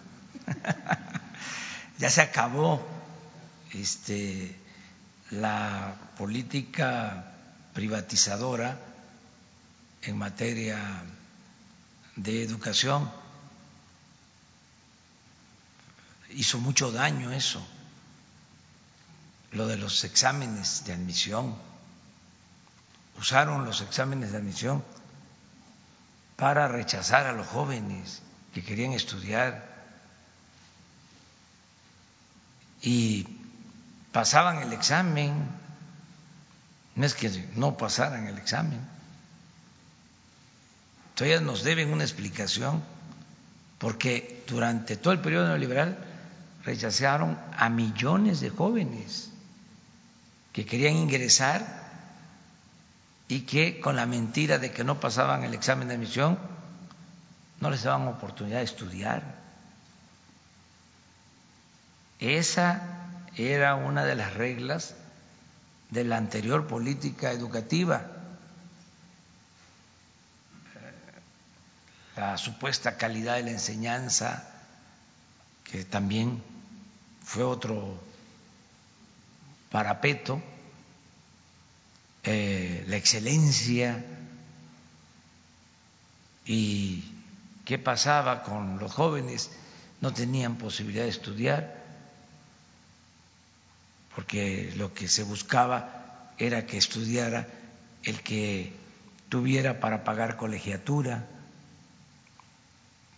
Mm, se esmeraron en destruir la educación pública gratuita, eso fue el periodo este, neoliberal. Vino el rector de la UNAM, me trajo hace poco una tabla para decirme con mucha satisfacción que en la UNAM el 65% de los estudiantes eran de familias pobres o de clase media baja y que el 35 era de clase media, media, media alta y alta, pero el 65% de clase media baja y de pobres, de familias pobres. Y le dije, ¿sabe por qué? Por el pase automático y lo querían quitar. Si hubiesen quitado el pase automático que insistieron mucho los conservadores, no fuese esa la composición. ¿Cómo es a nivel nacional? Por los exámenes de admisión donde no hay pase automático, solo el 50% son pobres y de clase media baja. El otro 50% clase media media, clase media alta y alta en general. Entonces, en el caso de las normales, querían acabarlas para que cualquiera pudiese ser contratado como maestro. Nosotros hemos decidido apoyar las normales. Hoy decía yo voy a Hidalgo y voy a repetir que se abre el Meche, que lo cerraron. Es una vergüenza que hayan hecho eso, como han cerrado otras normales. No se van a cerrar ya las escuelas normales, al contrario, se van a abrir más escuelas normales y el que salga de la escuela normal va a salir con su plaza aunque no les guste a los conservadores, me van a decir, ¿y la evaluación? ¿Y qué? ¿No van a estudiar? ¿No el estar en una normal, en nivel licenciatura, significa prepararse para dar clases? ¿Qué más capacitación? ¿Qué más formación? Entonces, Sí, yo planteé eso, yo sugerí eso. Solo este que se ponga en correspondencia con las vacantes, pero que las plazas las cubran y tengan preferencia los egresados de las normales públicas. ¿Pero no considera que este modelo podría poner en riesgo la calidad de los docentes que van a estar enseñando? No, no, no, al contrario. Al contrario, los maestros eh, de México están capacitados y ya basta de estar eh, partiendo de supuestos falsos. Eso de que no tienen capacidad los maestros, que no están bien formados, los maestros mexicanos, eso tiene que ver con la política neoliberal y con la agenda que establecieron en Estados Unidos para eh, imponer las llamadas reformas estructurales. Entonces es un asunto fundamentalmente ideológico. Nosotros no actuamos así. Nosotros este, nos apegamos a la realidad.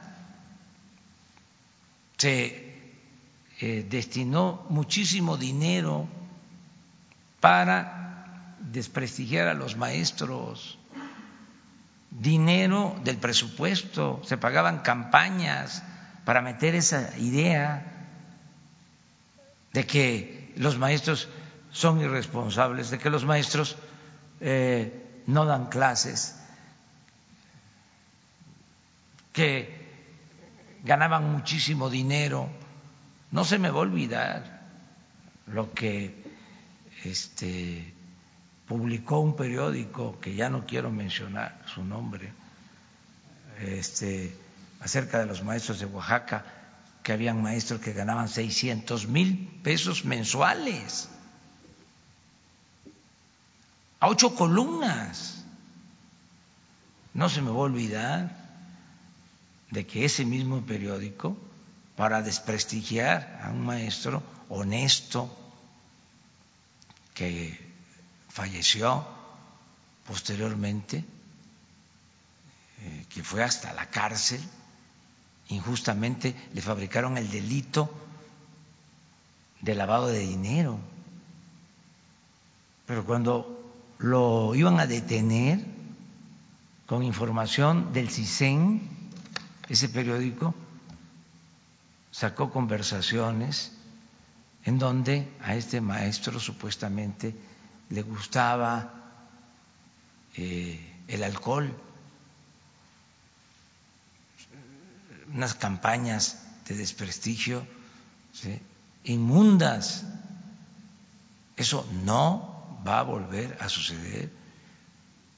Entonces, no es que eh, me hayan eh, presionado los de eh,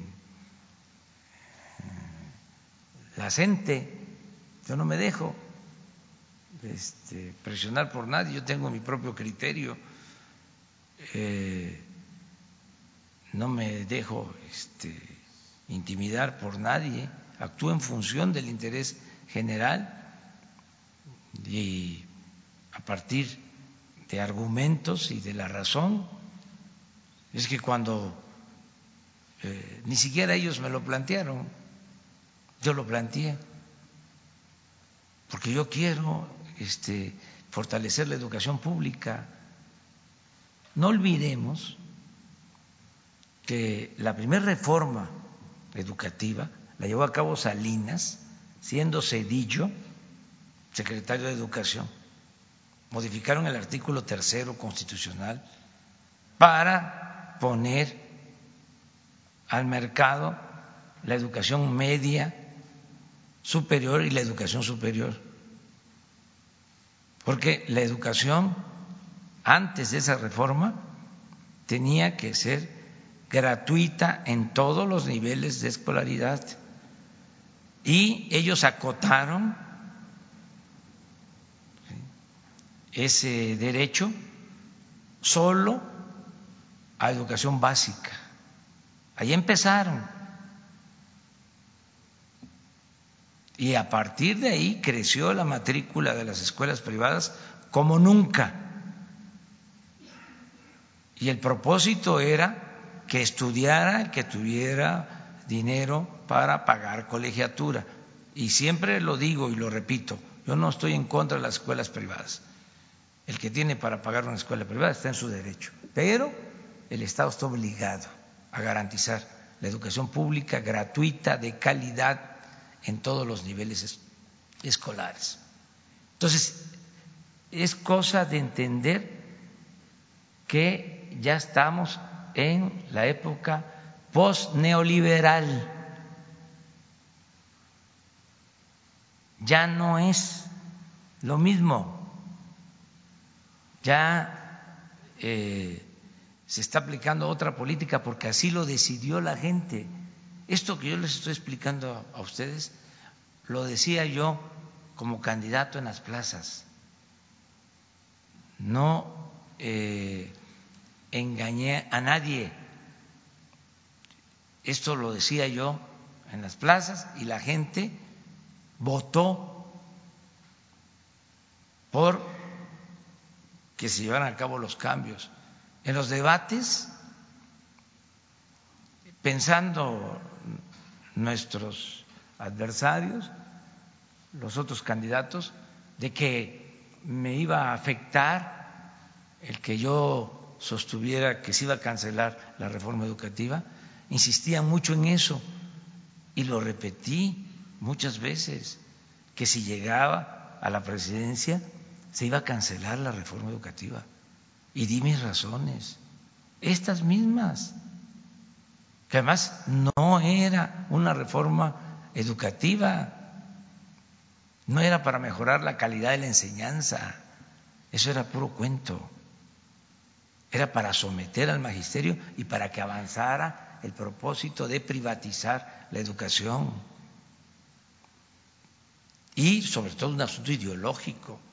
Pero además, no hay prueba más eh, contundente de que los conservadores de ahora, Claudio X González, por ejemplo, que era el principal promotor de esa reforma, me acuerdo que mandó a poner una pizarra electrónica en el periférico. Y ahí aparecía supuestamente los días de ausencia de los maestros, porque no trabajaban los maestros. Ahora ya no habla de eso, este, o ya no tiene el mismo protagonismo en ese tema, pero es el principal promotor de los amparos masivos para que no construyamos el aeropuerto en Santa Lucía. Y es este de los principales opositores a la transformación, a los cambios.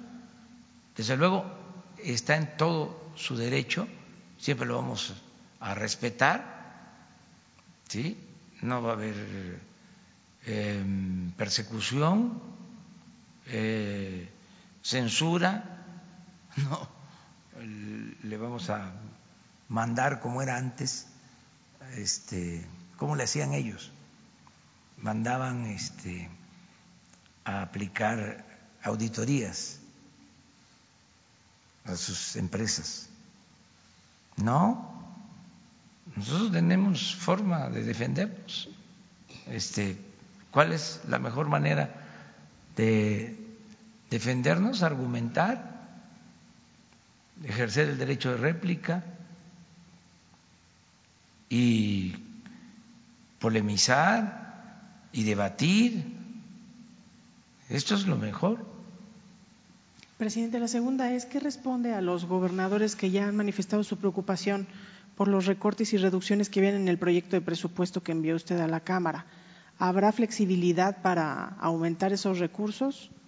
Pues vamos a esperar a que eh, la Cámara de Diputados eh, resuelva, porque nosotros eh, cumplimos con enviar el presupuesto. Hay que verlo, hay que ver este, los casos.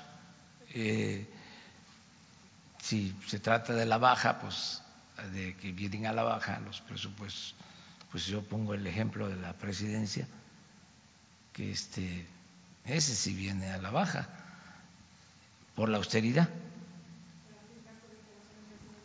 Aquí sí, pero nosotros no podríamos eh, dejar de cumplir con la ley de coordinación fiscal.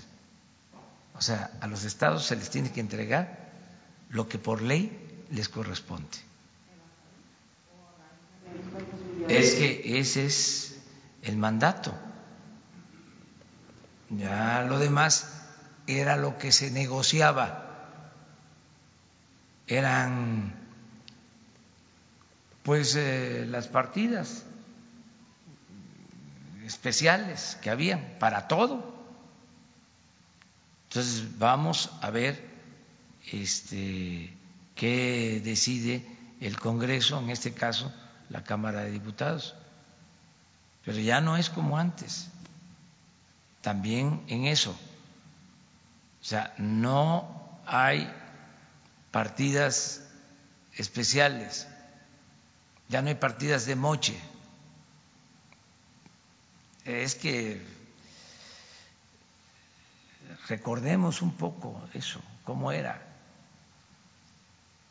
Se servían con la cuchara grande. No estoy hablando del caso de los gobernadores, en general, la distribución del presupuesto. La Cámara en esta temporada era un tianguis iban, ¿saben que llegaron al extremo de asignarle presupuesto a cada diputado? Le daban a cada diputado Hacienda. Si a ti te tocan 10 millones, a ti 20, al grupo parlamentario tanto. Entonces, llegaban gobernadores, presidentes municipales, y le decían a los diputados, asígname lo que te corresponde, tus 10 millones, para construir banquetas, para pavimentar calles, para la cultura, para unidades deportivas. Y entonces, un diputado de Chihuahua podía asignar lo que le correspondía a un presidente municipal de Durango. Entonces, para empezar, ¿qué tiene que estar manejando presupuesto un diputado? Si esa no es su función. La función de la Cámara de Diputados es aprobar el presupuesto, no ejercer el presupuesto.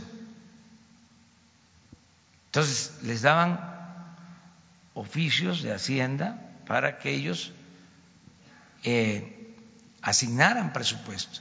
Entonces, ese presidente municipal de Chihuahua eh, llegaba con el diputado de Durango y le decía, a ver, tienes 10 millones, este, transfiérelo, entrégalo y un moche.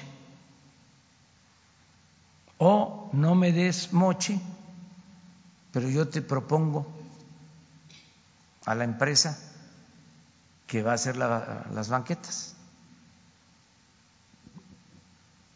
Entonces, un descaro. Eh, y todos. Por eso se aprobaba el presupuesto por unanimidad. Eh, vamos a que eso cambie completamente. Eh, no podemos gastar más de lo que se tiene de ingresos. Hay austeridad republicana no se están aumentando los impuestos, no se están creando impuestos nuevos, no va a aumentar la gasolina, el diésel, el gas, la luz, no va a aumentar en términos reales la deuda pública. Entonces, tenemos que ahorrar y eh, entregar el presupuesto. Eh, de acuerdo también a las necesidades de la gente, que le llegue al pueblo, que le llegue a todos y más a los pobres, a la gente más necesitada.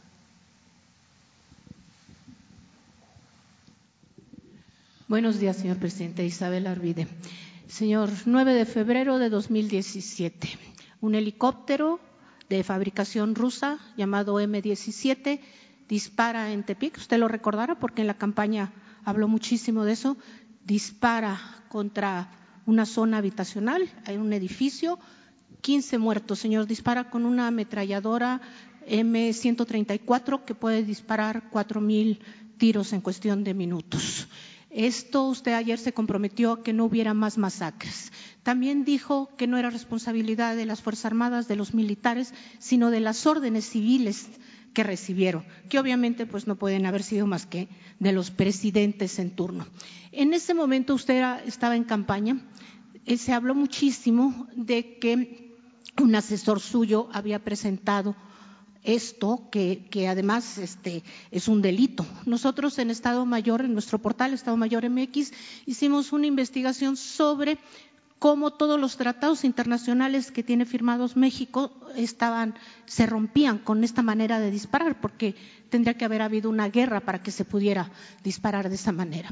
Entonces, mi pregunta, señor, las dos preguntas es, uno, ¿qué pasa con estos helicópteros, estos helicópteros rusos que son de combate?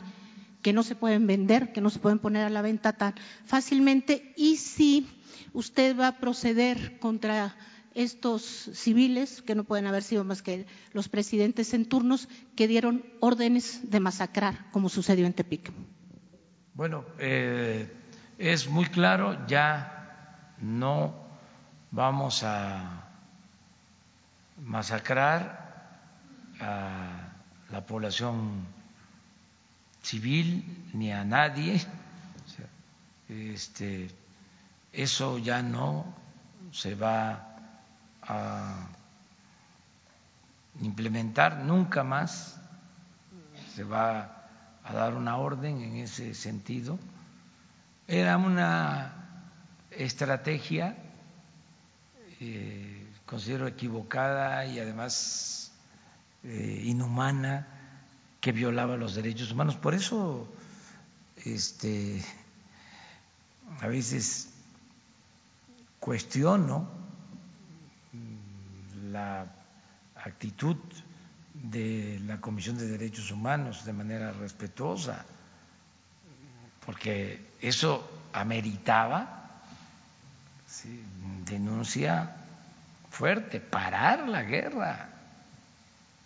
Y nunca hicieron nada para eso. O sea, la Comisión de Derechos Humanos eh, se hizo de la vista gorda como lo hicieron también o como se hicieron de la vista gorda muchas organizaciones de estas de la llamada sociedad civil y de los medios. No todos. Nosotros no. Bueno, este. Pero se nos fueron a la yugular. Pero sí. Eh, entonces ya no hacer eso de no rematar a heridos no tener esa eh, política de arrasar, porque pensaron que así iban a resolver el problema y lo que hicieron fue agravarlo más y perdió eh, autoridad moral el gobierno. Yo me recuerdo que cuando eh, lo de Ayotzinapa, se decía de que si estaba el ejército involucrado y si se abría la investigación, se iba a perjudicar al ejército. No, al contrario, se fortalecen las instituciones, se debilitan. Si este, hay eh, contubernio, si hay complicidades, pero entre más se apeguen las eh, instituciones a la ley, a los protocolos, más autoridad adquieren. Entonces, no vamos nosotros a seguir con la misma política. Ayer hablé de eso, porque han tenido una actitud las Fuerzas Armadas em, ejemplar en estos tiempos. Eh, esto mismo que estamos viendo sobre la política migratoria las denuncias sobre violación de derechos humanos son mínimas, con eh, una disminución así. ¿Por qué? Porque hay la instrucción de respetar los derechos humanos, de cuidar a los migrantes. La preocupación que tenemos es que no sean secuestrados por las bandas. Constantemente estamos atendiendo este asunto porque lo dijimos desde el principio. Entre más eh, avanzan y eh, llegan al norte, en donde hay más predominio de bandas, hay más riesgos. Pues tenemos el antecedente lamentable de Tamaulipas, de San Fernando. Por eso el cuidado en el sur, el estar muy pendientes, que de repente eh, un traficante de personas eh, es detenido por bandas porque no pagó la cuota y no solo lo detienen a él, sino detienen a migrantes y tenemos que buscar la forma de que liberen a los migrantes. Nos hemos dedicado a cuidarlos y eh, con inteligencia más que con fuerza. Eh, actuar en contra de los traficantes de personas.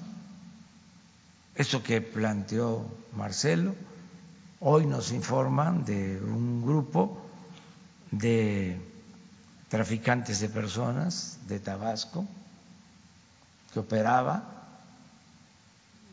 y este estamos cuidando eso.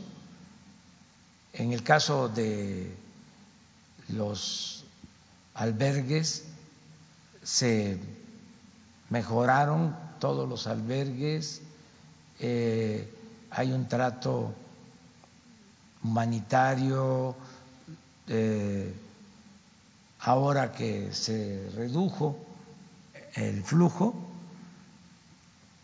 pues eh, bajó el número de personas que están en albergues, de niños, todo esto ayuda mucho y eh, el ejército nos está ayudando a que no este, se use la fuerza, eh, se están portando muy bien los soldados, los marinos.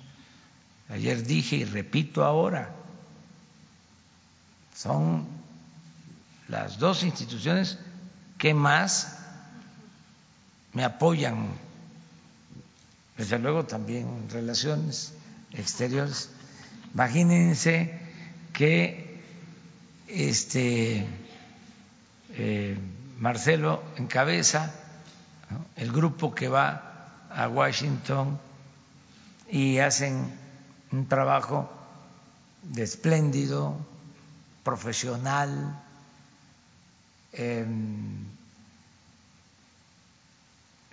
son expertos en política exterior, reconocidos.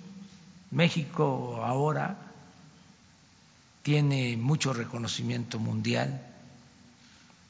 La política exterior de México vuelve a estar en los primeros sitios en el mundo.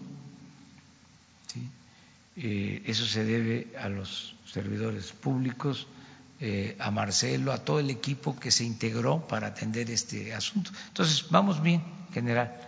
Una más. Señor, señor, pero ¿y los helicópteros? Los helicópteros pues vamos a ver qué hacemos, pero no se van a usar para ese tipo de Falta actividades. comprar los cañones de la pola, de, la embarcación nueva de la Marina. ¿Se va a comprar o no? Ya no vamos a usar. Ya no vamos. Miren, en 10 años, en el sexenio de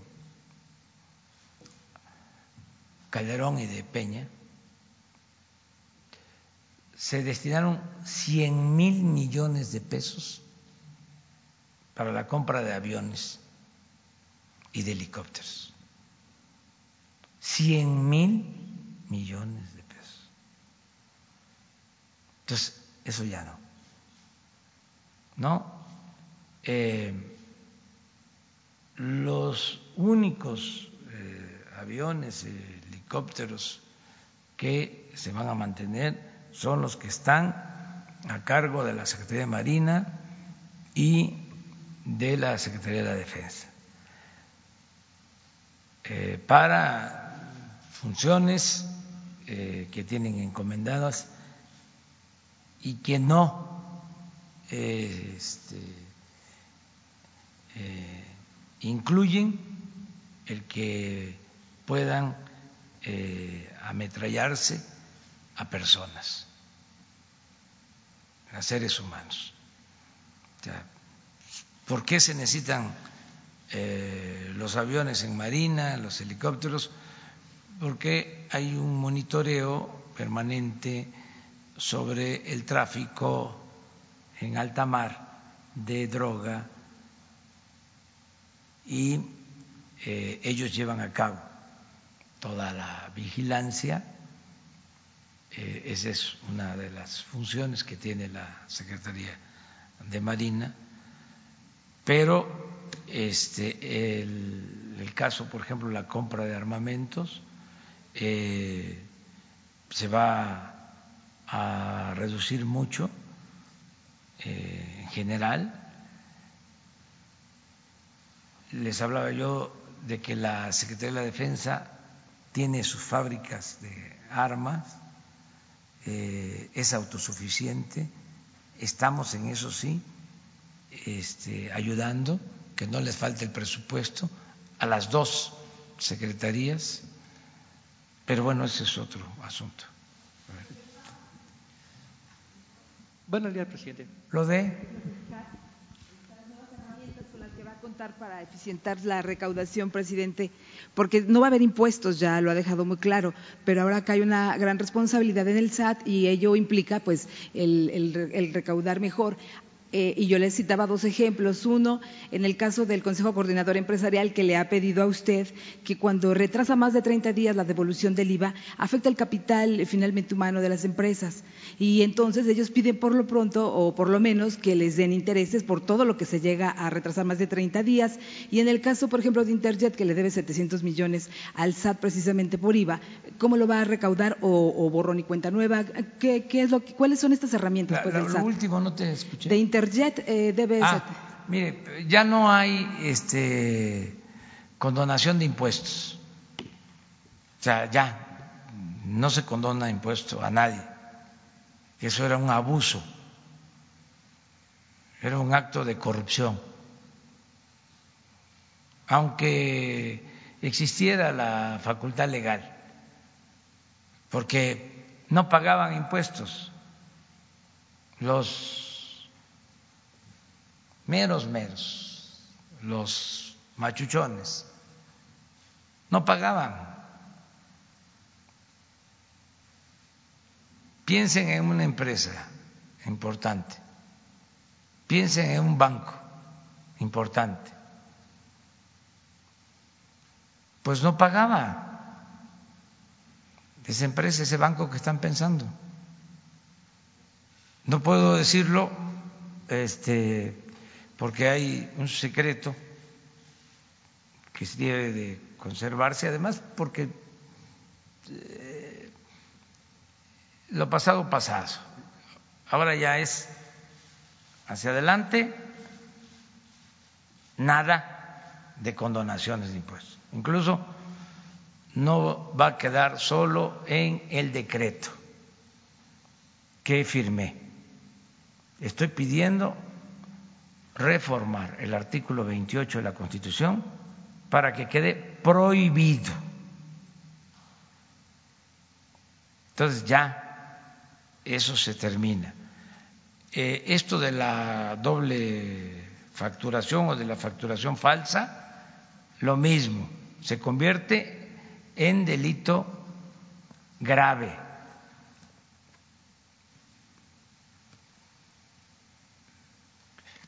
No era delito grave, lo recuerdo, la corrupción.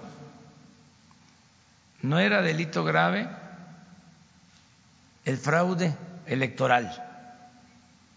No era delito grave el huachicol. No era delito grave la defraudación fiscal. Ahora, todo eso es delito grave. ¿Qué pasaba? Este, iban a la cárcel y salían por una fianza. Ahora no van a poder salir con fianza. Y eso que se sepa. Bien. Y lo mismo, si los jueces siguen dejando en libertad presuntos delincuentes, vamos a seguir insistiendo en que debe de reformarse el Poder Judicial, con todo respeto. Y esta propuesta de los empresarios la vamos a analizar, no la descartamos, para que no se tarden las retenciones y buscar simplificar lo más que se pueda. No ver eh, al contribuyente como un delincuente en potencia. Estamos a punto también de que se apruebe una eh, ley de confianza ciudadana que va en ese sentido. Entonces, no descartamos esa posibilidad. Eh, yo lo que quiero es que todos actuemos de manera responsable y que no haya privilegios, porque no es justo. ¿Cómo va a ser que las grandes empresas, los grandes bancos no paguen impuestos? Y todos los ciudadanos estamos obligados a hacerlo. La gente más humilde, la gente más pobre. Todo lo que hicieron en los cambios, reformas en el periodo neoliberal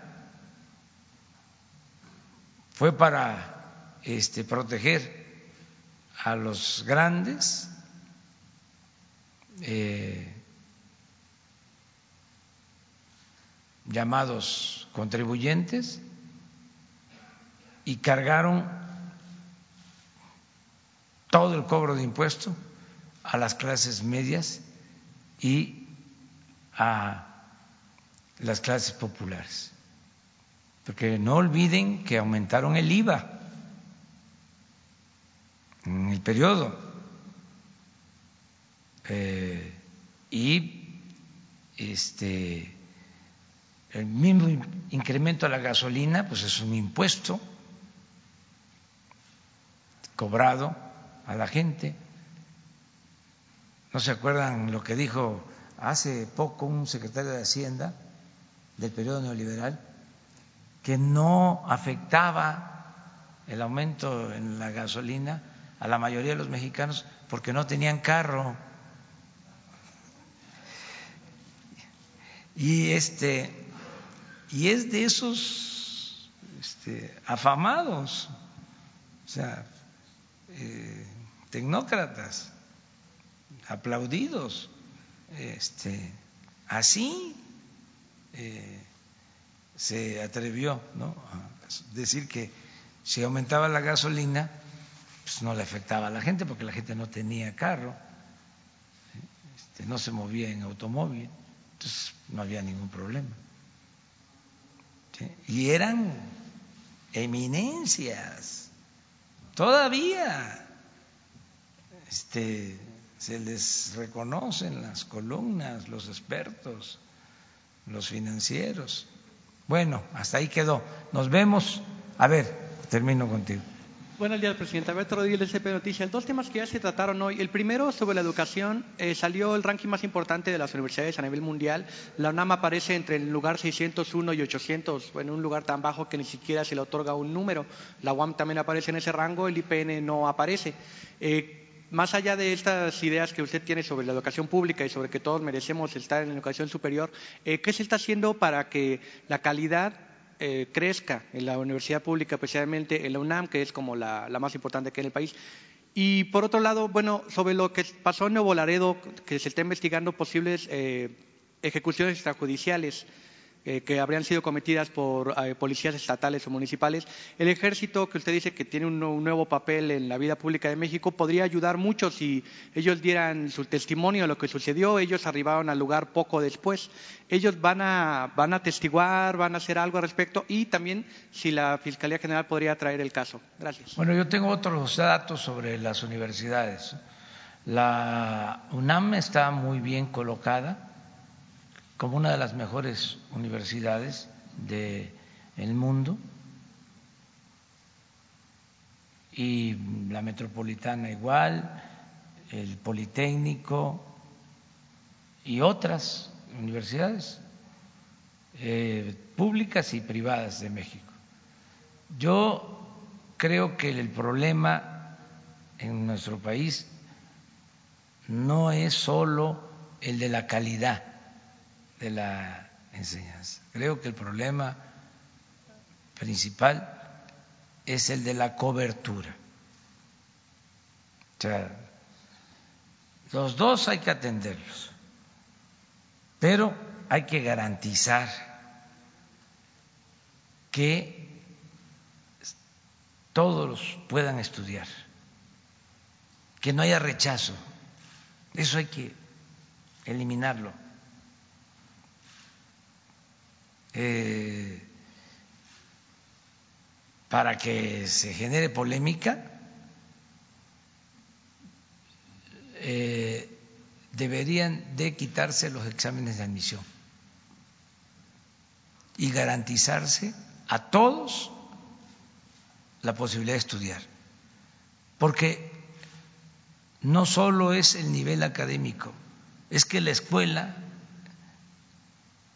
es el segundo hogar para los jóvenes. O sea, no es eh, solo el lugar donde eh, se da el proceso de enseñanza-aprendizaje.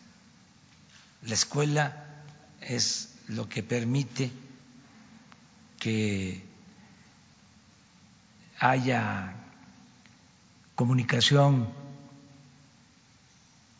que se tengan relaciones entre alumnos, maestros. Es una comunidad y eso ayuda mucho, sobre todo en el caso de adolescentes que tienen problemas por desintegración en las familias, problemas en el primer hogar la escuela es fundamental. Pero si no pueden llegar a ese segundo hogar, ¿a dónde van? Eh, la visión tecnocrática que quisieron imponer eh, es muy deshumanizada y saben qué, muy ramplona, muy eh, superficial son, con todo respeto, eh,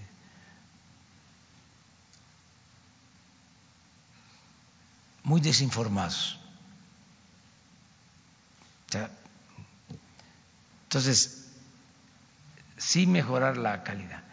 Acerca de tu segunda pregunta, eh, tengo entendido que la Fiscalía está haciendo una investigación sobre eso, sí.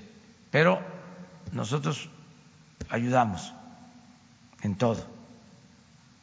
No queremos violación de derechos humanos, no se permite, no se permiten ejecuciones, no se permiten tiros de gracia, rematar heridos,